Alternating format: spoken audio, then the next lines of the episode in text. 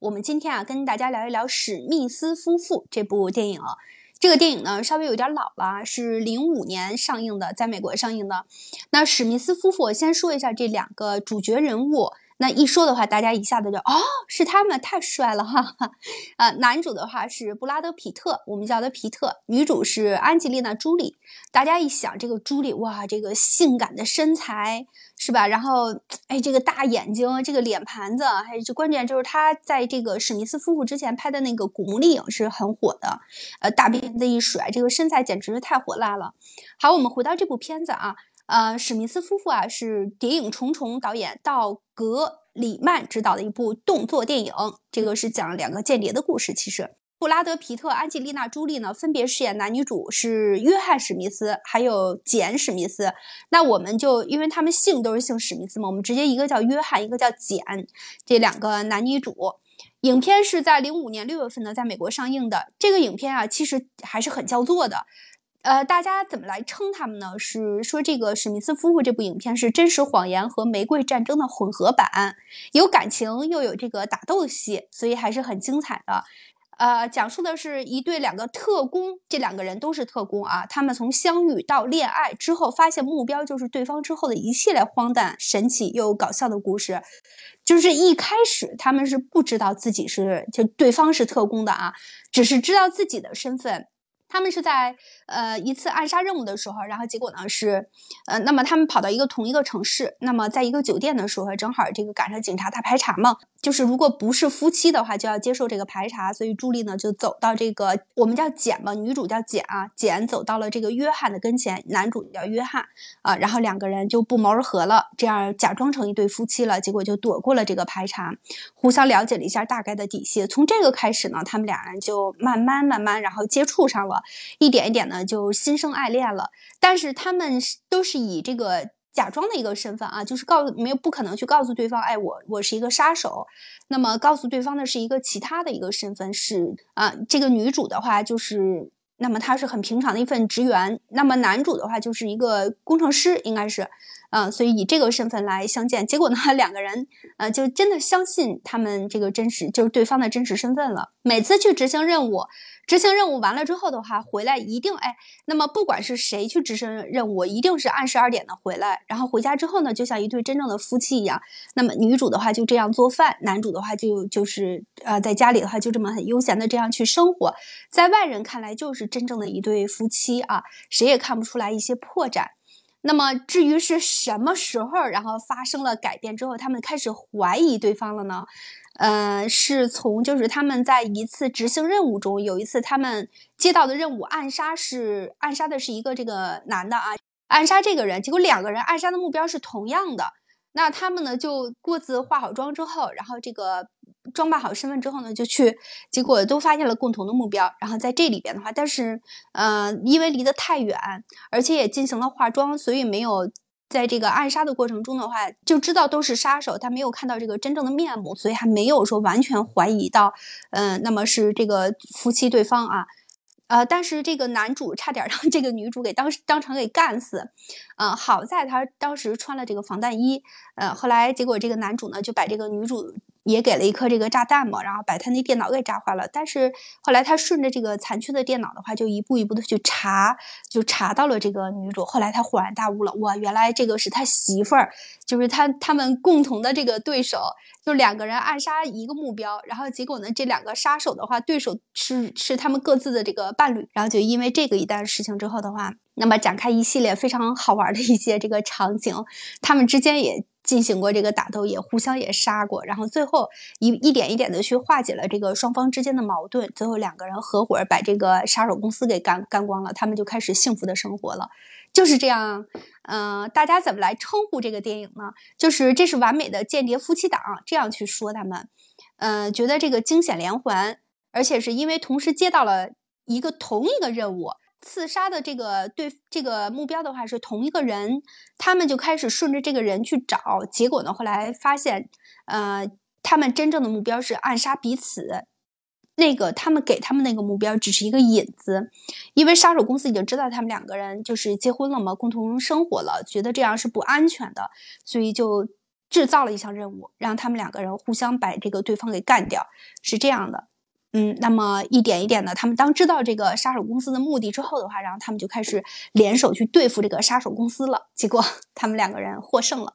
啊，那么就开始了幸福的生活。好，这个电影介绍是这样的啊，里边的人物的话，这两个男主跟女主皮特和朱莉是非常非常帅也、非常漂亮的啊，给这个影片的话增色不少。这部影片还是。很焦作的。那么除了我刚才提到的那些之外呢，呃，就是而且这个这个电影是在美国上映的。除了我刚才说的是这个真实谎言和玫瑰战争的混合版，这个大家都这么称呼它啊，呃，那么里边的故事情节什么的还是非常非常好玩的。好，那我们就一起来开麦聊一聊啊。就是这部电影看过的没看过的小伙伴，听过我一介绍，再联想到这两位男女主人公的话，哇，这个面貌，这个身材，再再加上他们在电影里边的这个身手，想想都能知道是一个什么样的结果，又搞笑又又非常干净利落的这个呃这个行动啊，身手很很很不了不得的。那我想问一下啊，那咱们这个这部片呢，你你说，那它到底是一个爱情片呢，还是一个动作片，还是一个所谓的间谍片？嗯，其实我理解成，它虽然说一头一尾都是以爱情来冠冠名的啊，他们最后也是结尾也是幸福的生活在一起了，但是我我理解成，它应该是这个间谍片。嗯，好，那我给你解释一下。嗯，其实呢，就是说，哎，那个这部电影呢，它是原本应该是算作一个正儿八经的这种间谍片或者说动作片，其实呢，这部片呢是一个。被爱情包裹着的间谍动作片，嗯。嗯，那如果说就是说按这个咱们的爱情线来讲的话，其实它是呃它的里边的一些桥段也好，或者说它的一些这个内容也好，那包括男女主的这些所谓的造景的这个造造制造的这些情景也好，其实都是很多这个影片里面的一些而且就是以人家用的不带用的那种桥段去演绎的。可是呢，结合了就是说男女男主和女主，也就是说，呃，这个这个这个这个这个叫朱莉和皮特来着男主皮特皮特男嗯啊对，朱莉和皮特之间的这个戏外的一些真实感情，其实你就能看能够在戏中看到了，其实它是有很多的这个味道的。嗯，确实是，他们在戏外的话也是一对情侣，所以挺好玩的。所以他们演这个现实生活中。就是这个电影里边的这个情侣的话，演的还是挺像的，又又很搞笑，感觉啊，艾雅开麦了啊。呃，说一个八卦，现在他是这样的，就是当时那个布拉皮特他的前妻吧，是安妮斯顿，呃，不是，是詹妮弗安妮斯顿，就是《老友记》里面那个什么，《老友记》里面那个谁来？呃，突然间想不起来他的名字了。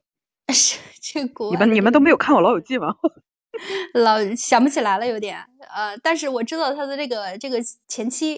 呃，然后好多好多人还说是因为这个朱莉把他们给插足，然后把他们给拆散的呢。对，我想说的就是这个，因为当时那个什么呃，安妮斯顿跟那个谁就是皮皮特的感情是挺好的，因为他们两个，呃，当时因为呃，詹妮弗安妮斯顿她演了《老友记》之后，她是非常红的一个女明星嘛，呃，但是。就她跟皮特的感情 一开始也是挺好的，但是到了这个史密斯夫妇这个时候的，就就是这个时候吧，不知道是不是因为他们是因戏，就是他跟朱莉是因戏生情啊，还是怎么个情况？总之就是他后来跟那个呃安妮斯顿就离婚了，呃，然后呢跟这个安吉丽娜朱莉结婚了，然后安吉丽娜朱莉是一个就是也是一个非常美丽啊，非常这种性感的这种。女可以说是性感的女性吧，呃，然后他们两个，他和皮特就是因戏生情之后，他们两个人结婚了，但是呢，非常不幸的是，结婚了不长时间之后，他们还有，我记得好像是还有了两个孩子，三三个孩子，亲生的三个，对，对我记得好几个孩子，嗯，呃，然后那个啊，我说呀，我跟三，我跟他说有有领养的三个孩子嘛？一共仨，再加仨领养的，一共六个。我的天，我对我记得是有好多孩子，啊，然后但是非常，嗯，但是非常不幸的是，那个过了好长一段，呃，他们之间的婚姻还是没有走过这个，就是说没能携手一生吧，最后还是两个人还是离婚了。嗯嗯，就是补充一点八卦吧。对，是的。你说他们其实在这个，我如果我没记错的话，他们是在应该是在所谓的七年之痒的一个状状态下去演绎的这个东西。一四年吧，呃，差不多没几年。你看那个，呃，那个他他这仨孩子是有一对龙凤胎，非常非常可爱。嗯，还有一个是女儿，这这是这俩人亲生的，剩下那仨都是他们领养的。这个龙凤胎的话是零八年出生的。嗯，是他们现在的话是，后来这六个孩子都被朱莉给拉走了，差不多没有熬过几年，反正肯定是不够十年，这是肯定不够的。好吧，那好，那接着说，他们家一家人一上街的话，简直就是他家这六个孩子就是半个足球队啊，非常 非常的。好，而且就是除了他这个仨孩子是他亲生的，剩下这仨的话是，嗯，都不是美国人。有的，你看，有一个黑人的一个小女孩，还有两个是亚洲人，嗯，所以都是他领养的。哇，他们一上街的话，那个照片简直是太好看了。安吉丽娜·朱莉，啊，你说，呃，你先说吧，你先说。呃，我就是要说他六个孩子，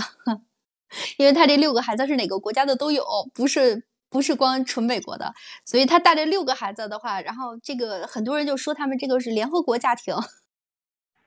然后因为这个各个国家的都有嘛。朱莉和皮特啊有三个是亲生的，大女儿大女儿叫希洛，然后龙凤胎有一对龙凤胎是啊一个男孩一个女孩，另外还有三个孩子是收养的。呃，这三个孩子呢是有柬埔寨的，还有越南的，还有一个是埃塞俄比亚的。埃塞俄比亚是那个那个女孩，那个挺黑的那个。然后剩下那两个男孩是越南和柬埔寨的，所以是亚洲人嘛。看这个模样就能看出来。但是这几个孩子还是比较幸运的啊。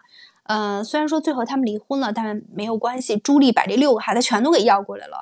他呃，皮特是可以这个探视啊，只给他了探视权，不给他抚养权。啊，哎呀，少说。我记得是好久之前我看过一个采访，安吉丽娜·朱莉她好像是联合国那个亲善大使嘛，然后她应该是也去这个非洲啊，还有一些贫困地区，然后要给这个孩子们做一些亲善的。所以你说他领养的这个孩子里面，就是有柬埔寨的呀，有这个各个地区的呀。嗯，我觉得这个嗯，包括后来就是这六个孩子，他都一直在继续的养，这个跟他的这个身份有很大关系。另外，他也是一个就是非常亲善的一个人嘛。不管他们两个人的婚姻是怎么样的吧，他其实是一个，就是在全球来说，他是一个非常就是有这种正能量的，也是一个现代女性的一个标杆吧。嗯，是的，是的，嗯嗯，他们是一六年离婚的，你想他们才多久啊？就是两个孩子，尤其是那对龙凤胎生下来没有没有多大，然后就离婚了，六个孩子全都给朱莉了。然后皮特可以探视，朱莉是一个内心特别强大的女人。这个从面貌上，然后从她这个做事儿的这个果断上，一般女人很难说一下子把六个，不管是自己亲生的还是怎么样，全都拢过来。她做出这个大胆的决定，有时候我们就又想起来是，我想一下，刚才之之前还说有一个谁来的，也是把孩子全都给要走了，那个是，好像也是一个演员。待会儿我想起之后我再说的。这个当时当年就觉得这个是。朱莉，然后插手了这个皮特和安妮斯顿的这个婚姻。然后朱莉呢，也其实她这个成长经历也是蛮丰富的啊，啊，她主要就是大家觉得还是一个敢做敢当的一个女神，对她这个名，这对她的这个声誉还是给的比较高的，评价也很高。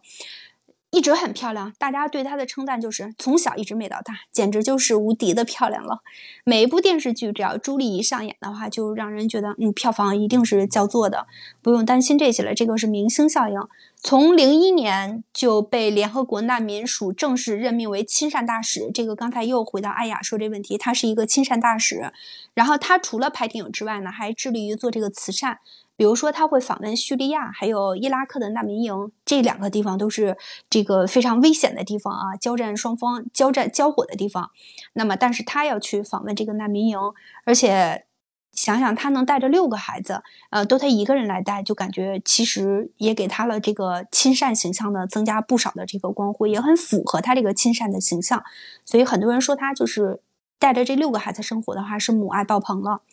嗯，那个时候朱莉跟皮特的话是相恋相爱了十二年，也就是说他们从恋爱一直到结婚到分手，一共走过了十二年的这个时间，最后当然还不是很完美了，分道扬镳了。很多人都觉得很可惜。他们俩也离了婚之后，哇，嗯，虽然说有很多人会觉得很高兴。啊，终于有单身了什么的哈，那么男主跟女主，呃，其他人会有机会，但是很多人会觉得很惋惜。这个就是一对金童玉女，无论从各个方面、各个条件来说，真的都是太般配、太般配了。所以更多的人是觉得太可惜了。到现在，他们两个人还为了这六个孩子的抚养权进行争斗呢，因为皮特肯定是不甘心的呀，六个都让他给拿走了、抢走了，结果一个都没有。啊，现在朱莉的话，大家知道吗？他已经四十多岁了。现在朱莉，嗯，然后她中间也生过病，嗯，比如说她一三年的时候做了这个，那么双乳腺切除，还有乳房再造手术，一五年的时候呢又切除了卵巢和输卵管，等于说她是没有办法再怀孕的了。嗯，现在已经四十多岁了，她，然后还是身材很棒，非常非常的漂亮，所以很多人都说朱莉真的就是性感的代名词啊，就是看到了朱莉就想到了高贵，然后同时想到了这个性感这两个词，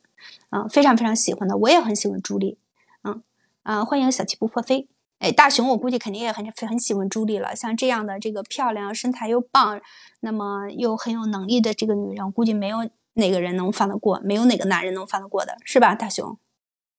我其实很想聊一聊他们的孩子们，你知道吗？哎，可以啊，聊啊。嗯，我更觉得说现在来说的话，呃，这个，因为我刚才我在呼啊呼叨叨啊，就是说，因为他现在所属的行业，所以说对于孩子来讲的话，因为你提孩子提了很长时间，所以我觉得，嗯，对于现在很多时候。嗯，很多时候现在对于孩子来讲的话，是一个很多的不公平的一个，就是说事情会产生，也就是也就会以至于说有这么多的有实力的这个叫家庭去把相对应的这些孩子们去领养到家里头。嗯，那在这个在这个就是在这个就是说在这个朱莉啊不断的在做慈善或者说在领养孩子的过程中，也组建着所谓的就像你刚才说的那个什么联合国家庭。嗯。对，其实其实，在就是说，在他们两个人正式就是官宣啊，我们我们结婚了的这个之前呢，其实朱莉已经经常带着这个他那个大儿子，就是那个领养的那个，嗯。嗯，然后呢，就是说还还带着他他这个 Peter，嗯，经常在一起什么看电影啊，什么什么在一起待着呀，然后呢，同时呢，就是说这个大儿子呢也会时不常的特地的喊一声爸爸，其实。他们之间的这种，就是说一种关系也好，是一种这个领养的一种亲情也好，能能能够其实阐述阐呃表现出来，其实对于现在来说的孩子的渴望的一种亲情，或者说是嗯真正的能这个一家人带给带给这么孩子的这种呃特别好的一种感觉，嗯，温馨的感觉，对啊，是的，嗯，就是孩子嘛，嗯嗯。嗯，你接着说。U C。就是你刚才说到孩子的话，那么就说他这六个孩子，就是在他这个家庭里生活还是氛围很好的。嗯，他们两口子虽然说都是大明星，但是其实在外国的这个生活的话，更注重说对这个孩子心理的辅导什么的，不像说咱们，呃，这个又说到这这说的不太好啊，啊，就是教育方式是不一样的。那么在他那个情况下的话，在国外是孩子越多感觉越好，是他们没有说计划生育这一些。可能在咱们这边的话，如果一下养六个，别说六个了，三个就已经要了老命了，还六个呢，嗯，所以你说的孩子的话，就感觉，那么刚才你说的这个注重心理啊，注重孩子的健康成长啊，是非常非常重要的。我觉得还是环境，环境造就的，所以他们并没有说那么领养的这个孩子是亚生，或者说一些黑人啊或其他的，然后觉得嗯跟他们不太一样啊，就感觉不亲啊怎么着的。但是他们该怎么样对待，都都像对待自己亲生的一样的。嗯，对啊，其实就是说，包括说，在这个朱莉，也就是说，嗯结婚的时候呢，朱莉也穿的就是说孩子们去手绘的这个婚纱，然后呢，就是说让她愿意让孩子们去随心所欲的去涂鸦，然后呢，就是说，呃，对于这种事情来讲的话，可能说，哎呀，这么大的事情不要去捣乱啊什么的，一般家庭可能会就是，尤其是咱们国内，对于嗯这么正式的一件事情来讲的话，他也是非常认真的，可是呢。呃，朱莉对孩子们，对这些嗯所谓的孤独的这些呃小朋友们呢，他给予了一个全部的包容和全部的爱，爱才能够去让孩子去真正的释放天性，才能够去把内心里面的呃不一样的东西去释放出来，才能够很快的融到一起去，让这个家庭感觉说，哎，真的很幸福，就像刚才说的那个样子一样。嗯，你说的他这个婚纱，我刚才看他这个婚纱照是这几个孩子和这个这两口子，然后坐在这个楼梯上。我说我刚才还看，我说这个婚纱为什么上面有各种图案呢？你一说他手绘的，我才是发现啊，他孩子多都孩子自己在婚纱上画的。这个情况也是一种开放式教育，然后对于孩子的发展、发成长和韧性，他们都可以接受。这个也是不一样的地方。我估计可能在咱们这边的话，很难能够。这个接受这种情况啊，刚才你说的这个，嗯，估计如果要往婚纱上画了之后，就得挨一顿骂，挨一顿踹了，就得。嗯，其实就是刚才我在详细看那个婚纱上那个画啊，有个画里边有一个这么一个镜头啊，就是也是特大的，特意放大的。My mother making out with her brother that one time，就是说这这啥意思啊？谁给我翻译一下？你自己都能读出来，你自己不能翻译吗？这是就是这看图上画的是两个两个人正在正在亲吻啊。嗯。其实这个图这个图也表示了，就是说啊，孩子们对父母之间的这种关心，或者对对对这个兄弟姐妹之间的这种爱。那包括说这个后面另外一幅画，The Rest 啊，这是他说的，他是他他家老大。然后，然后是这个有点看不清。我们我们更看不清。嗯，什么 my mother 啊，反正就是说，无论说就是说怎么讲来说的话，这个安吉安吉丽娜朱莉对于孩子们而言的话，是付出了和奉献出来的所有，愿意让孩子们去释放所有的他的想做的事情。但与此同时，我并不知道，并不知道，就是说，就是如果说。他对孩子是有自己的一套的这种教育的理念或者方式的话，其实呃，在他的家庭内部来讲的话，我不知道你知不知道啊，他是不允许 Peter 去插手的，也就意味着安吉呃那个安吉丽娜就是他是全身心的去把这个孩子的整体的一个教育都握在自己手中，所以就是引发了你刚才说的那个内容，六个孩子都是他的，对，六个孩子都被他带走了，啊。那真那真的是不简单。那其实如果在这段这个家庭里面，这个皮特的话，好像稍微地位有一点点弱呀，是吧？这个对关于孩子的一个教育或者是生活技能培养来说的话，那个朱莉其实她自己在就是说就认定为说学校有时候会讲一些没有用的东西，不如说我自己亲亲力亲为的去教给他，让孩子们能够在这个传统的这个家庭的这个意义中。真正的就是实现说，嗯，怎么样爱家，怎么样去爱我的这个兄弟姐妹，怎么样去爱我的父母，然后呢，就是说，当然了，嗯，最终最终他们两个走就是走向分手的这这个导火索，其实也并不是因为，也并不是说因为朱莉对孩子的宠爱，而更多的是因为 Peter。嗯，是。对。嗯，他他是不是怕这个 Peter 把孩子给惯坏了？其实哈，嗯嗯嗯，其实其实你要知道，其实他们的离婚的主要原因是什么？你知道吗？就是就是因为说，哎，Peter 经常酗酒，然后还要还会家暴孩子。哦，对。那他酗酒跟家暴一定是有原因的耶，是肯定是。对我感觉。嗯嗯，那他可能说也是也是说呃家大业大了嘛，那可能说就是说对 Peter 来说的话，肯定是有很大的情绪在里面放着。你既然你这么握着握着孩子们，孩子们肯定必然跟 Peter 是不亲的。对呀。那这个东西脚趾头想都知道，都是这个概念，对不对？对呀。所以所以说对，所以说 Peter 肯定嗯，那所以说 Peter 肯定是有多多少少会有这种一种心理的不服气。对。那是肯定的，对，但是一旦说他在工作中或者说是外界的一些什么因素导致于说心情不顺的时候，他可能到家里面去去释放的时候，就会导致于说，呃，就跟你去就跟你回到家里头一样，那一脱衣服、一脱鞋、一脱袜子，往那一往那往那一来一个北京滩，绝对舒服，是吧？嗯，对，就完就完全释放了。所以说，嗯，呃，真正真正幕后的这些，就是说他们家庭内部的这个问题来讲的话，我们就不用去阐，不用去去描述，或者说不用去捏造，因为什么？毕竟我们不是亲历于现实中的这么个样子，只是说，嗯，只是说，只是说，我认为就是说，朱莉对于孩子的溺爱来讲的话，我不确定是好是坏，将来的成长会是一个什么样的结果。那如果说，我要是带孩子的话，那我有可能会把孩子带成什么样子？但是如果是妈妈带孩子的话，会把孩子带成一个什么样子？因为现实生活中过分的溺爱也产生了很多过分的事件的发生，包括说现在经常在每一个家庭里面，不能每一个家庭，就是很多家庭里面所谓的呃妈宝男的产生。哎，是这个倒是。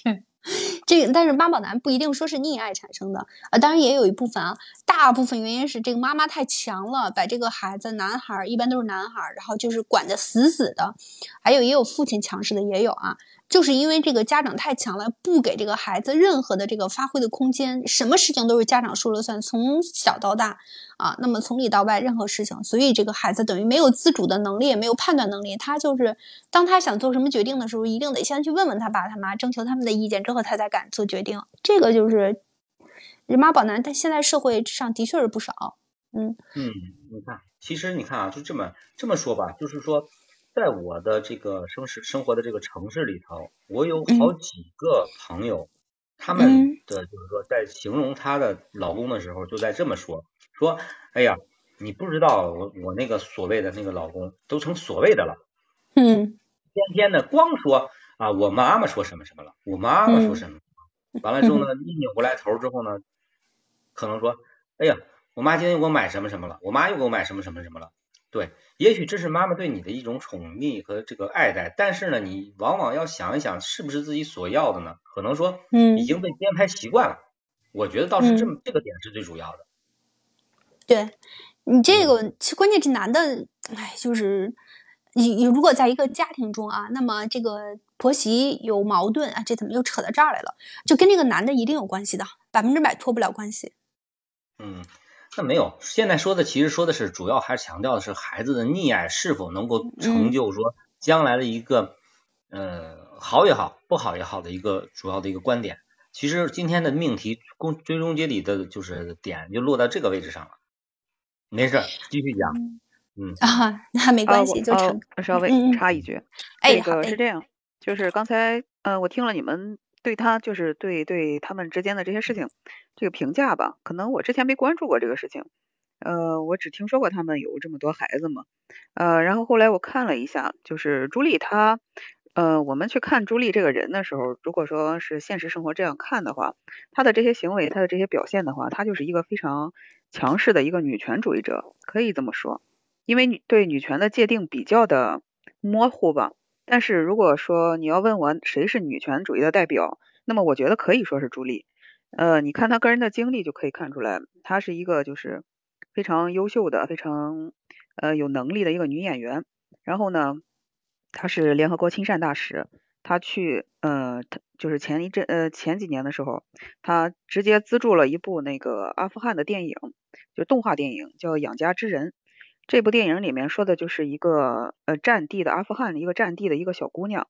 她呃就反映她当时的在这个战争期间的一些这个生活，然后最后怎么走出那个战争的这些故事，然后包括她在她的社交媒体上都会呼吁人们去关注这个战争之中这个就阿富汗战争里面，然后这些受伤的孩子，然后他自己还亲自到那个地方去。然后去关注，呃，去去给这些那个什么，就做亲善这件事情，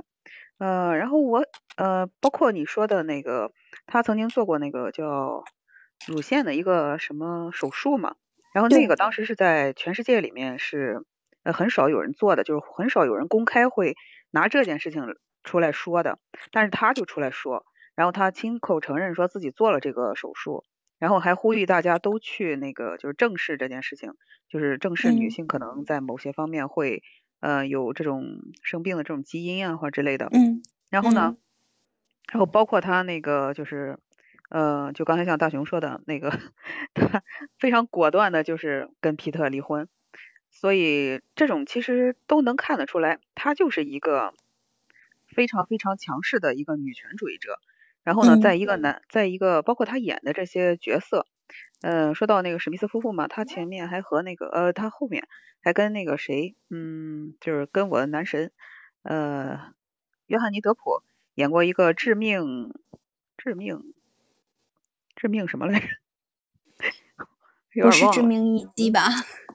不是，也是一个间谍片儿，就是只不过是对方换成了那个，哎，致命伴侣吧，好像是叫。嗯，我呃过一会儿搜一下，就是说他演了一系列这样类似的这种的，呃，类似的角色吧。然后我们可以看到他在这个角色之中基本上都是呃皮衣皮裤，然后呢或者说是就是呃非常非常短非常性感的这个衣服嘛。然后但是呢，呃腿上会别着枪，然后或者腰间会别着枪，然后你就会其实从他这个非常性感的这个外表之下，你看到他非常酷的那一面。然后看到他非常刚硬的那一面，呃，所以他这个人呢，我我能感我我的感觉是，她就是一个非常强势的一个女权主义者。然后呢，他嗯，然后她是一个在银幕外或银幕下都是一个由内而外自信的，然后非常刚硬的这样一个女性。呃，然后至于说这个她的六个孩子，她这个教育的问题的话，我想这个可能我没有什么发言权，因为我并不太。就是了解他的这些事情，但是可以可以说从呃可以说就是从我刚才分析的他性格的这些方面可以来说，他要过来这六个孩子，呃是非常就是对他来说是很自然而然的一件事情，他肯定不会把这个东呃他肯定不会把把孩子就是放心的交给那个谁交给皮特的，这是我的嗯一点想法。是的。就是这俩人的性格就差的有点太多了，还有就是，我觉得这个皮特造成皮特这样的话，为什么他在婚姻当中就体现不出来他这个尊严了？还是朱莉太强势了？这个由小到大就能看出来，他这个成跟他的成长环境有关系啊。把这个几个孩子，就是他们俩没离婚之前的话，这些孩子像刚才大熊说的，都是他来辅导，他来教育，就不让这个皮特来插手。那么结果就是他把这个六个孩子全都要走了之后，其实对皮特是一个伤害。一个都没给留，嗯，人家也是好歹也那什么了，嗯，是吧？然后也付出了，而且也那么那么多年了，对吧？都是有感情的，但是他真的很，就是我觉得在这个处理感情啊这些，他很决绝。嗯，不去，嗯，他可能也也许说朱莉是站在这个孩子的角度哈，因为我这个跟孩子这么些年，全都是我来辅导他们，我来跟他们沟通的，可能跟我更亲。我把这个六的搁六个搁在一起的话，那么不给他们拆散了，其实他们就是一个小家庭了，可以说，未来这六个孩子在一起生活会生活的更美满。但是他更多的时候没有考虑到皮特的感受。嗯，那么刚刚开始的时候，他们结婚是因为爱，后来慢慢进入到生活之后的话，那么爱的这个能力还有爱的这个程度的话，就一点一点的减弱了。那么更多的是鸡毛蒜皮的一些小事，和真正步入生活之后的话，会涉及到一些夫妻关系啊，还有教育孩子的这些能力啊，这些，所以更多的这个人强势这一面就体现出来了。在恋爱的时候是一回事儿，真正过日子的时候又是一回事儿。我想，如果要是当时 Peter 知道朱莉这样的话呢，我估计在结婚的那一刻，或者在当时 Peter 离婚的那一刻，估计也得考虑考虑。嗯，所以他曾经曾经离了婚的话，那么现在其实他离了婚之后，再谈一个八卦，再谈一个八卦，好像是说那个安妮斯顿对那个皮特还是呃心存爱意嘛，好像要跟他复合。我估计是他俩离了婚之后，对谁最好啊？真的就是对这个 Peter 前妻 Peter。咱们我这样说可能有点不太好似的，但是 Peter 现在离了婚之后就是一身轻，真的就一孩子也没有，顶多就是看一看嘛？就是啥也没有牵，无牵无挂，然后没有什么负担似的哈。那么可以再完完整整的回归到前妻那儿。我觉得在朱莉这一块的话，就是一个过渡而已，可以这样理解。这个好像我可能不太感觉它是一个过渡啊，就他人和人之间这个相遇，或者说这个磁场的吸引，这个嗯是一个很难去很难去解释的一个东西。因为当时嗯就是詹妮弗·安妮斯顿嘛，她其实是一个我特别喜欢也也特别喜欢的一个演员。然后她在《老友记》里面演那个什么嗯，看她演到底演的是什么？我给你搜一下子啊，你先说。二次提醒啊！啊？二次不知道了啊。我有时候，对我有时候也老是那个什么哦，那个 Rachel，对对对对，想起来了，他那个饰演的 Rachel 嘛，哎，对 Rachel，那个什么，他就是 Rachel，他在这个六人行里面，就是老友记里面，那绝对就是一个女，就是女主中的女主嘛，因为它里面有三个，三个男，三个男男男性，三个女性嘛，但是就是安妮斯顿的这个。颜值也好，还是他的这个外在魅力也好，就他就是那个大众情人的那种感觉，而且他非常可爱嘛，他的长相，我觉得他跟皮特在一起的时候就是是挺般配的，但是没有想到这个独立，呃，不是没有想到这个朱莉啊会突然间就是出现，因为可能是朱莉真的是太强势了，或者说她太有魅力了，可能很难有。很难，就是说他可能，比如说他想要的时候，没有这个人可能就是能能够躲得开，对对对，能抵挡住。所以说呢，就是安妮斯顿当时，嗯，当时离婚之后他非常痛苦嘛 也是也是就是酗酒啊什么这些非常不好的一些呃这些行为。但后来就据说是现在听说那个呃皮特那个 离婚之后嘛，他可能还是对，可能还是对他有一些这个想法。嗯，我觉得可以理解。其实本来人家啊，我看到这个这个谁的这个照片了。那如果比起的话，还是这个朱莉要更好看一些啊。嗯，身材上头这个什么还是朱莉要更强一些。但是也可以啊，这这他俩长相是完全差别很大的。那个就像你说的是一个可爱风的那种感觉，朱莉一看面相就是非常强势的这种这种感觉。啊，现在年龄也不小了。这个你刚才说的这个女主哈，嗯。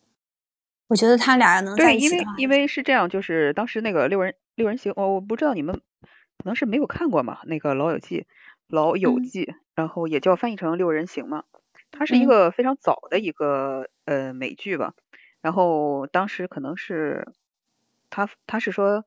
嗯，有一种说法就是说《爱情公寓》呃多多少少借鉴了这个《老友记》很多的剧情。呃，然后《老友记》呢，当时在就是。咱们国内的这个影迷的心目中，就是一代人的这个经典吧，可能比较老一些，可能有的人没有看过。然后它也是那个呃美剧这种，比如说公寓类啊，或者说这种情景就特定的情景喜剧类的一个经典。然后安妮斯顿也是一直都被人呃一直都被人记住这个角色，Rachel。嗯嗯，是的，也挺漂亮的倒是，嗯，哎。真是不简单哎！上小七上麦，小七跟我们聊一聊。Hello，小七能开麦吗？哎，我其实真的没看过这个，虽然它很经典，我真的没看过。史密斯夫妇没看过，对啊，对对对对。我对外国片子就是对，我对外国片子他那个就是，嗯，不感冒，特别的对，不感冒，不太感兴趣。但是听你们聊起来，我觉得嗯，还了解了很多，我就想听你们说一说。然后你看过那个，嗯，对，那个那个古朱莉吗？朱莉拍的电影《古墓丽影》这些，听说过吧？我听说过《古墓丽影》，我我好像是看过片段，但是基本上好多，就是说你们都耳熟能详的一些外国片子，我真的嗯都没看。我就看过哪些呢？看过那个 木乃伊系列啊。因为最开始我接触那个 外国电影，就给我很深的阴影，我就不太敢看。就是不管它是喜剧也好，是什么也好，我觉得恐，更何况恐怖或者一些嗯科幻的，我看过超人和蝙蝠侠，那个是实在是太火了。还有人猿泰山，其他的 真没有。我就想听你们聊一聊，真的，我觉得我想就是说听你们聊之后，我是不是能否开启对外国片子这个抵触，能够缓解好一点？我觉得应该是啊，为什么你会有？小七为什么会有这种的想法呢？哎，我我跟你说，就是说我第一次就是说还在小的时候看一个外国片子，它是一个恐怖的科幻，你知道吗？它那个有一个场景，我到现在记忆深刻，在我心里留下了阴影。然后它讲的是，就是说类似病毒，呃，传染，然后就会让你的身体腐烂。嗯，那个时候还小着吧，它好像是一个就是说十八禁的片子，就是说不太适合小孩看的。那个时候我就看了，就是说那个人被感染病毒之后，好像被猴子咬了一口，他就开始浑身的溃烂，然后那个正常的血液都没有了，变成了灰色、深灰色的泥浆，然后就看那个人那脸就自动融化成那种泥浆，就是从上面流下来，然后头皮它就发痒难受，然后那个人那一个中年的胖妇女，然后就一直在那个抓自己的头皮，抓抓抓，半边脸下来了。我，你看的这个恐怖片儿啊？对，我对对对，就是。嗯，在我最开始接触的时候，我并没有想那么多，然后就觉得，哎，就是，嗯，那个机那个年代还是就是 DVD 和光盘之类的，然后没想那么多就开始了，就是第一次的外国电影的旅程，这是第一个，就觉得吧，哎，怕怕的，我好长时间就再也没敢看那个所有上面印着英文字或者其他我不认识的文字的那个光碟。嗯，这是第一次，然后后来又时隔一两年吧，然后我又看了一个，又看了一个是好像是泰国的，嗯，也是恐怖 电影，我也不知道我怎么那么好的运气，他就讲一个就是说他们崇拜的一个树灵，然后就特别的，嗯，就是说等于他们一个村镇的一个信仰。但是呢，一个人呢，他不小心就是说伤到了这个树木，这个树木就好像要报复人类一样，然后就看到那个，就是那个树会一直长，一直长，就长得跟刀子一样锋利，然后想想伸多远伸多远，然后就看那个人的心脏从背后，那个人还在跑，后面来了一个树枝，对，从后面穿到前心，哎呀，自此之后，哎，我就告别了外国电影。你你是被他们给吓着了，我感觉。对对对，我觉得，嗯，如果可能一开始就是说比较酷炫的那种，嗯，我就可能还好一点。我不知道为什么我的我的那个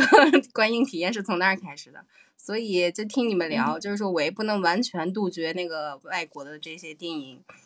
嗯嗯来说吧，就。听你们安利一下，万一你们安利过后我就想去看了呢？就真的现在还有一个，就是在呃上学的时候吧，上大学的时候，然后就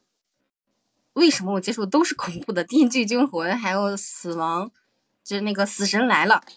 哎，我就看他刷到一个片段，就是说把一个人关在了一个，就是说好像是外国比较习惯那个晒黑的那个箱子里。他躲起来，为了躲避那个死神，他躲到那里面。但是死神，你说能让他躲过去吗？就让那个，就是说那个晒黑的那个箱子不断的升温，不断的升温。你想想，一个人活活的就被烫死了那个画面。还有一个，对，还有一个就是彪形巨汉拿着一个齿轮，滋滋，然后把那人分尸。你说为什么我看的都是这些？小七，你这都经历了什么？对，我就觉得，哎，真的不能谈外国电影。谈外国电影，我就，嗯，不，不能说外国电影吧，就是说相对来说，就是美国电影，我就相对来说比较抗拒。目前为止看的数量非常有限，就是两只手能数得过来。抗拒。你的初选择要筛选一下。哎，我们可以听听那个谁，嗯，嗯，叶子。对，我们可以听叶子。因为因为我不看恐怖的，然后听你讲恐怖的，我就 然后就开了麦说一下。其实你一开始可以选择一些呃动画类的嘛，卡通类的，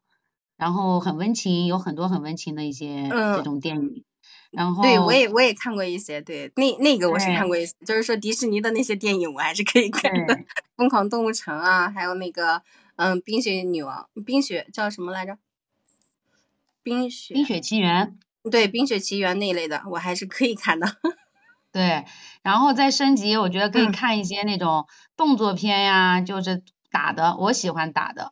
然后还有这种科幻的，像阿凡达那样的。我我就止步于此了吧，就是唯一的我还能看，嗯，就是我看的三类型，就是跟你说的，第一个是动画类的。我还可以看，然后第二个呢就是动作的，就是个人英雄主义的，像超人呐、蝙蝠侠呀那种，我也可以看。然后第三种就是说，嗯，它是属于我不算，我不是太清楚，它是属于悬疑恐怖，就是说那比较深层次的那个，也是恐怖片吧，恐怖游轮，但是那种是悬疑恐怖，对，悬疑恐怖的那种，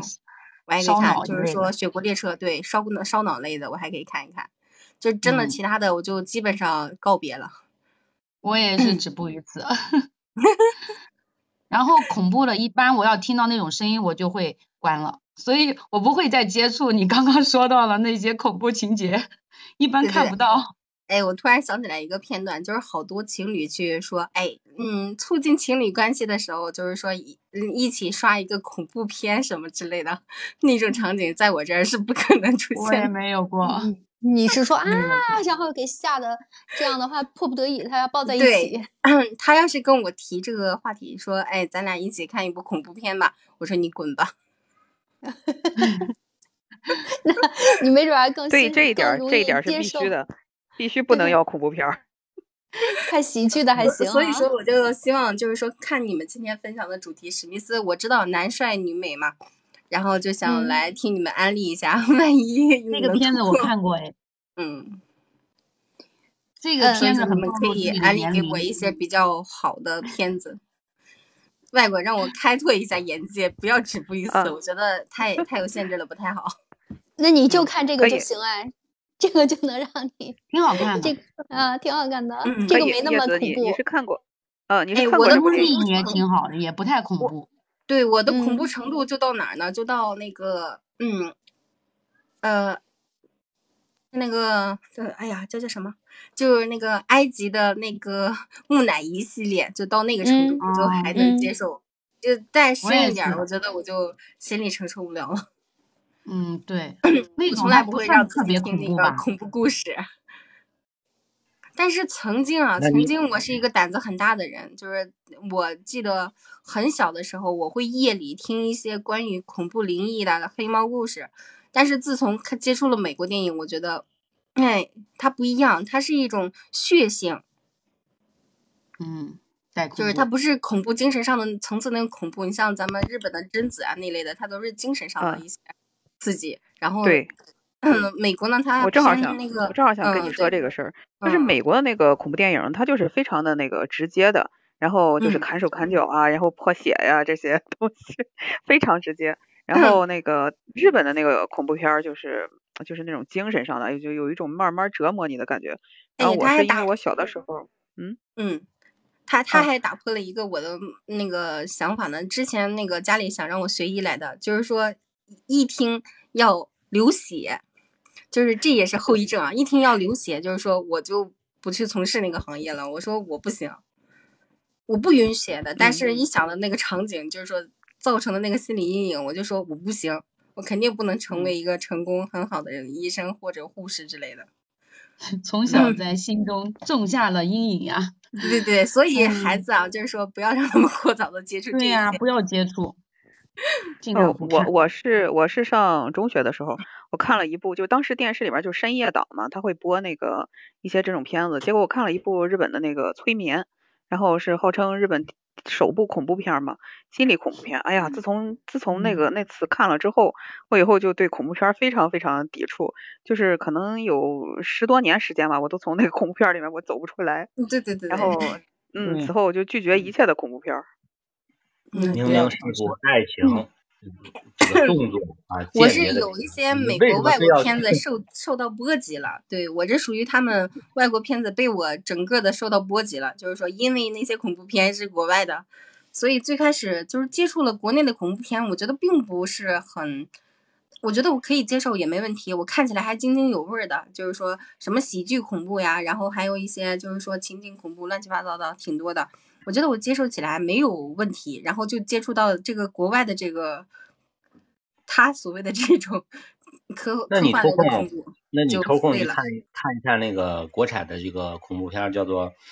一只绣花鞋》。那这部电影呢，当时的时候我是自己一个人去电影院包场看，自己一个人在在电影院包场看。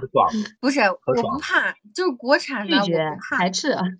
我我还就是说，当时有害怕的场景，但是我没有抵触的心理。国产的恐怖片我都可以看，像那个山村老师啊什么之类的，我都可以看。那也奇怪了啊，你就是恐怖国外，国外演的恐怖片比咱们对，就因为它血腥，就是因为血腥。啊啊，只给国外的是只给，就是精神上受不了，就是就是这种。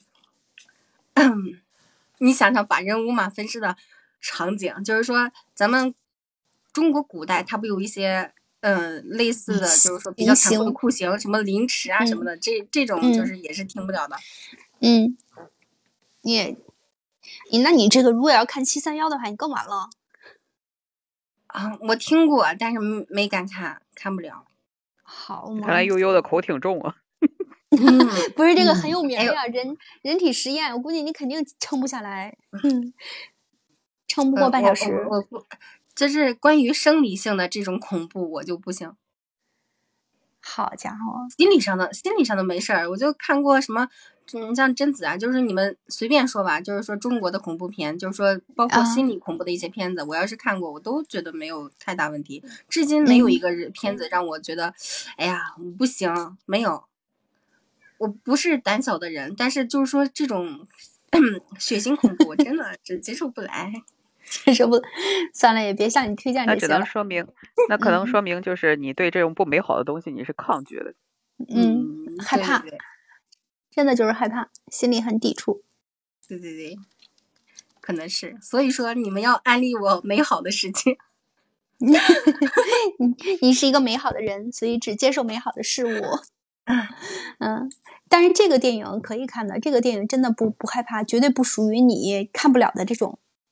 对，哎，对了，我看过一个连木木乃伊都达不到。嗯，那个穿普拉普普拉的叫叫什么？普拉达的女王穿普拉达女王，穿普拉达。对，我喜欢那个，那个我看过。嗯，是。你可以看。我还想就是说，对我也突破一下，你下一次可以跟你们一起聊那个，那个我看过。嗯，可以的呀，突破一下外国其实多看一些那种爆米花电影也行。爆米花电影的话，它就是没有这么多的那个血腥恐怖啊，它就是一些小情小爱，然后让你让你哈哈一笑就完了，也挺也有那样的，并不是说所有的都是那种血腥恐怖的。对我，我相对来说喜欢看那个，就是说亚洲电影，就是日本的、韩国的，就是说咱们国内的，然后这些电影，我觉得我感觉。日本的恐怖的也挺也挺那什么的啊！我那你韩国的韩国的话，一看就是很长的这种啊，连续剧特别多哈。就是哎，韩国有很恐怖的，我我我的意思就是不一定是恐怖，对，嗯不局限于恐怖，就是韩国的伦理电影，我觉得很多都很好看。嗯，一一说就深了。那 你哎，我就特别爱看那种稍微那个。哎呀，正常点的，稍微不正常点的 啊，你那个叫正常，对，一个空房子嘛，那个。啊，空房子那个我知道，嗯，那个嗯，有一点那个啥，但是有点可能得换一个角度去说。嗯，对，嗯，好，我们我们还是把这个拉回这部电影吧，拉回这部电影，嗯嗯嗯，那个我想说一下，就是叶子，你你是不是看过这部电影？嗯，对，嗯，我十十几年前好像是吧？啊，你可以谈谈你的感受或者想法。一四年，嗯嗯嗯，我看完这个电影，反正现在都能回忆起来，然后给我的感觉就是，我喜欢那种动作，就是有动作片的那种。嗯，因为我一般我也是自己要到电影院看，也是会选择这样的去看，感觉好像值回票价的感觉。这个当时好像是没有在电影院吧，好像是在电脑上看的。嗯，我的感觉啊，我今天因为因为你们不是在谈的这个标题是那剪不断理还乱的爱情吗？当刚刚大雄不是在问这个，你们觉得这个片子是爱情片还是那种动作片吗？我感觉咱们的标题就给我们就已经捋出来了呀，就是爱情片啊，我也认为是爱情片，开头和结尾都是爱情，然后。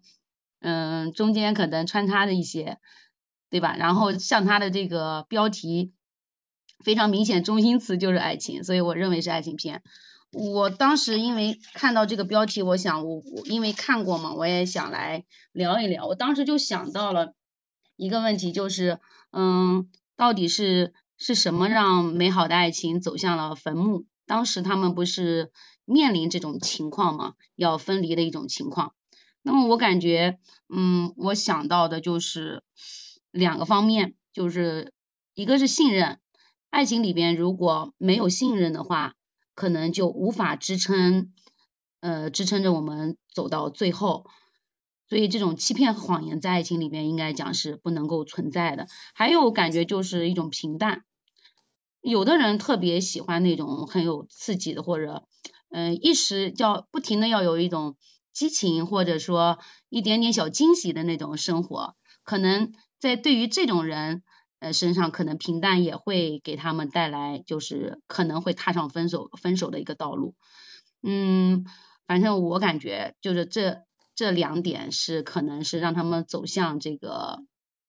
就是想要去分开的呃一个原因吧，这两个原因。嗯，然后我特别想说一下，就关于信任一点，我我想了一下，就是想如果能做到几个方面的话，可能会避免爱情中出现这种欺骗的行为。嗯，我当时想到了就是三个方面，咱们就是可以就是。我也是提出我自己的想法啊，也不一定就完全对。如果想避免这种，嗯，就是不被信任或者出现欺骗行为的话，那么咱们就要避免第一，避免第一次的谎言，因为谎言，嗯，不都是这样说吗？就是有第一次和无数次，有了第一次，可能就会有后面的不停的在圆谎，对吧？然后。想要去把自己的那个呃这个谎言填补上，然后一个谎两个谎，然后再那样去圆圆，所以这种，所以我就觉得应该讲，嗯，第一次绝对要杜绝的话，可能就没有后面的一些行为，一一些就是说谎的行为，就能达到一个信任。还有就是两个人可能要做到一个坦诚相待。就是把自己心里的一些话，对吧？能够嗯如实相告，出现了什么问题，对吧？两个人能够沟通。嗯那么这样的话，就到第三点，就是一定要将自己的一些心里边的一个话，然后说出来，不要将心事嗯藏在自己的心里，对吧？这样的话，那么夫妻也好，是男女朋友之好也好，也就有可能就是慢慢的就是能够走向最后。所以我觉得最重要的应该是信任，平淡其实我们现在生活，嗯，也都是平淡了，但是信任我觉得是呃最最重要的，所以我就想讲到的这个三个避免避免欺骗的一种方式，这就是我看到这个标题我当时想的，然后就写下来了这两点，想要跟大家分享的这两点。嗯，是的，的确是这样。这个叶子刚才跟我们说了，就是生活中然后维系这个亲密关系，然后。让他一直能够维持下去，避免说，呃，因为这个不信任，因为谎言，因为一些这个性格啊等等。其实性格在刚开始接触谈恋爱的时候就已经应该能够体现出来了。就是在一段亲密关系中的话，每个人不能说完全所有的都坚持己见，那么适当该这个互相。嗯，退让一下的时候，我觉得这个也是有必要的，并不是说显示出来你很弱，而是说你更尊重这个对方，然后体现出也是非常珍惜这段感情，所以也是不一样。亲密关系也是一个大学问呐，值得我们去深思的。啊，那欢迎这个西西上麦，西西，hello hello，能开麦吗？嗯，hello 西西，西西是西西，这个名字真好听。哎，hello hello，又见面了。是的，又见面了，一天都见了好几回了。咱们，嗯，看过这个史密斯夫妇这个电影吧？呃，嗯，这个没没看过，也许我看过，但是没太印象了。啊，这个电影的话是由那个安吉丽娜·朱莉还有这个布拉德·皮特演的，这两个都是大明星。都是大明星，嗯，所以我们刚才一直在聊这个电影。那我给大家说一下，这个朱莉她因为作为这个亲善大使，她这些年的话都做过什么样的动作，就是参加过什么样的活动，好吧？然后那个西西也听一下，待会儿如果有什么想法的话，跟我们一起来分享，好吗？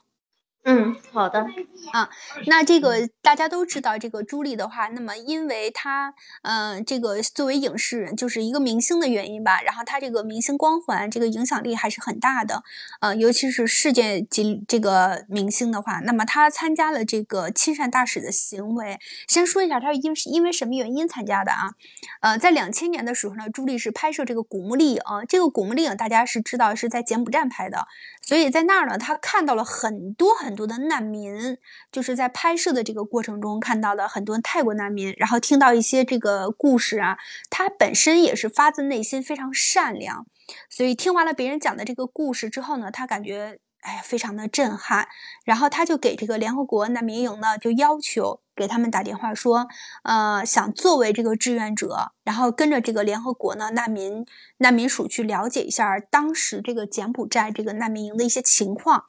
那从此就跟这个难民营跟这个亲善结下了不解之缘。那又接着说，在零一年的时候，这个是零零年的时候，他要去。采访等于是要去看一下，深入了解。零一年的时候呢，他就跟联合国难民营，呃，那么联系了没多长时间，然后这个朱莉呢就前往塞拉塞拉利昂和坦桑尼亚进行教育之旅。然后，而且呢，他这趟还不只是这俩地儿，还有非洲、柬埔寨、巴基斯坦，都是去的。相对来说，大家一想就能想出来是一个什么样的地方啊，战乱中的地方，要不就是相对来说比较落后的地方。啊，然后朱莉呢是被联合国难民营，也就是在零一年这一年同年任命为亲善大使了。这个是他第一次去拍古墓丽影，到他任命为亲善大使只隔了一年的时间。然后紧跟着他就开始忙碌起来了。零二年的时候呢，朱莉是跟着这个难民署的工作人员呢，就到柬埔寨，呃，柬埔寨巴塔姆巴塔姆邦和。呃，这个他那边的边境萨姆劳去慰问这边的这个难民，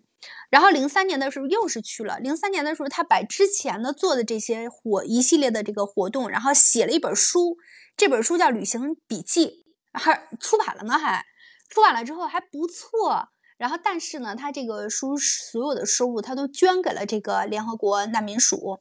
啊，那么同样也是在零三年。所以，因为他做了这一系列的举动，朱莉获得了这个联合国记者协会颁发的世界公民奖。这个他可是第一个获得的啊，全球是他是第一个。从此，这个世界公民奖的话就拉开了帷幕，等于说除了他之外，后续后边应该还会有人了。就，然后零五年这个中间隔了一年，零四年他没有什么动作。零五年的时候呢，是被这个联合国授予了全球人道主义奖。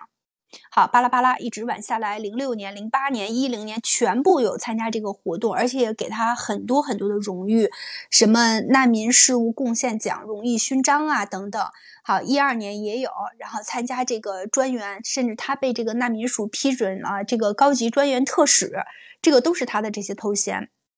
因为他一直在参加这方面的这个活动。好，那么几乎每年就没有停下来，一直到最近，最近一次是什么呢？那么俄乌战争，他也。去了这个乌拉克，呃，乌克兰去了乌克兰啊，不是乌拉克。呃，在零呃，在二二年四月份的时候，然后朱莉，然后去这个乌克兰，呃，然后他去干嘛呢？因为这个俄乌战争，所以呢会有很多流离失所的难民，他去看望这些难民了。所以说他的这个工作从来没有停过。我们从两千年开始，一直到二二年，现在总共经历了二十二年的时间。那么他在。两千年的时候，因为拍摄《古墓丽影》，跟这个亲善大使结下了缘。之后，他几乎每年全部不是被呃去采访呃，不是去这个慰问这个难民署啊，呃难民啊，要不然就是被人家封予了各种各样的头呃称这个头衔啊。所以说，他一直在推动的这个难民。的这个活动，也就是他们这个难民署，他积极参加，同时还在这个广为宣传，因为他的这个明星效应，他的带动效应的话，所以这个呃，那么难民署的这个工作的话，也有了很大的进展，那么也是离不开他的，所以直到现在的话，他也没有放弃。呃，那么最近一次是在四月份，他后边只要是哪里有一些需求的地方，他都会挺身而出的，所以挺不容易的一个女性啊。她去的这些地方的话，我们归归类可以说一下，要不就是战争中国家，她敢去啊。那么像俄乌战争的话，这么厉害的时候，她也是敢去的。还有呢，像非常落后的地方，柬埔寨呀，还有就是非洲啊等等，那这些，呃，还有还有就是像伊拉克呀，这这些地方他都敢去，是吧？这些地方都是属于非常危险的。我们所以说，因为这个打仗，因为这个落后，所以说才会产生这个难民，他就要去这些地方。去了难民属难民的这些地方，他会经常接触到什么呢？一是。啊，那么吃不上饭的和各种困难，而且会有疾病啊等等，这些他全然都不顾啊。那么还是一直坚持下来这二十二年，他真的从来都没有断过。这一点的话是大家都看得到的。我们说了他的这个情感，说了他这个影星之路，然后现在也扒一扒他的这个亲善的形象。其实这一点的话，那么跟他这个影星之路，跟他这个家庭呃照顾家庭的这个能力，还有就是这个精神来说的话，比一比也不差啊。这一点可能大家知道的并不是特别多，很很多人一说朱莉，哎，安吉丽娜·朱莉就想起古墓丽影，想起史密斯啊，想起皮特，想起的就是这些。呃，但是我们单拎出来这个朱莉这个人来说的话，那么她还是有很多这个光环，嗯，有很多这个亮点值得我们去学习的啊。我现在对于朱莉的评价就是，我只能给她竖一个大拇指，真的很光辉的一个女性形象啊。那么大家对于听完了这一段之后，其实也是有很多想法的，嗯。七夕听完了之后，应该也是有想法的，觉得是不是应该也是很羡慕、很佩服他，是吧？他做的这些动作，作为我们普通人来说的话，我们是做不到的。就算是我们即使达到他这样的那个能力，呃，他这样的这个光环之后，我们也也不一定说能去做到这个亲善大使这个形象啊。那么去到这些难民战争中国家或者难民营去进行这个慰问，很难去做到的。他真是放下了身段，放下了这个个人的一些想法和时间，然后去参加这些公益活动，嗯，挺棒的啊。还那这个咱们麦上嘉宾还有什么需要跟我们小小伙伴们一起来分享一下这部影片，或者关于这个朱莉和 Peter 的一些这个嗯八卦的事情，都可以导出来跟我们一起来分享分享，有吗？有的话可以开麦说一说。嗯，八卦不八卦吧？我倒是想听西西去讲一讲他的看法和他的想法。嗯，西西什么看法？就是我刚才听的话，就是给我印象最深的，应该就是他俩是感情很好吗？是这个意思吗？感情太好吗？他跟 Peter 离婚了，他们有六个孩子，然后这六个孩子都归这个朱莉抚养了，一个都没给 Peter。给归女方抚养，对对对，女方，他全都给要过来了。不是归女方所抚养了，而是说在这个离婚这个案件上，在在法官那边，这个朱莉一直在争取她所有孩子的抚养权。哦，对，所以女方主动的就想抚养这些孩子，对他要求的，他要求，然后所以说他才会 拿到这这个肯定是。这个 Peter 争不过他，当然 Peter 肯定也提过这样的要求，呃，但是因为这六个孩子打他们这六个孩子有三个是他们亲生的，另外三个是他们领养的，嗯，人家都说他们是联合国的家庭嘛，领养的那个有柬埔寨有越南的都有的，呃，那么就说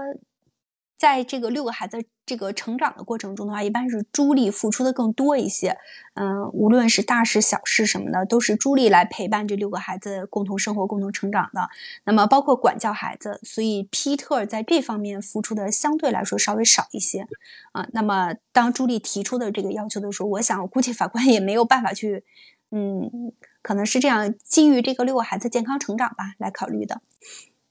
这和我们国家不太一样哈。嗯。的话，肯定不是说分一分呗。对呀，分一分。这么多呢？国情不一样，然后然后结局就不一样。对呀，反正搁咱们这边的话，我估计我说我插一句，就是孩子不存在那个分一分的问题啊，孩子 不是东西。哎哎呀，坐不住了。是这个孩子他是这样，就是咱国家。嗯，规定是，呃，基本上是，如果说女方去争取这个抚养权的话，那大概率是会判给女方，因为呃，可能是法官，呃，不是法官，就是会有这么一个衡量，觉得母亲对于这个孩子的爱吧更多一些，然后父亲可能是忙于这个工作呀或者什么，有一些社会现象不是很好，所以说呢，如果母亲非常强烈的要求，呃，争取这个孩子抚养权，那么说大概率的话。会判给母亲，因为毕竟孩子是母亲体内就是说出生的。然后，嗯，如果，呃，对，然后如果说，如果说孩子多的话，那双方互相商议一下的话，这是可以的。就是，嗯，这就说父亲领养一个，母亲领养一个。然后他说的这个朱莉的这个事情呢，它比较特殊，因为朱莉她是一个特别强势的一个女性嘛。嗯，所以呢，他觉得这个孩子都是我的，然后你不不可以那个给别人去养，他是有这么一个想法。嗯，就你你你是大概是怎么看待这个事情？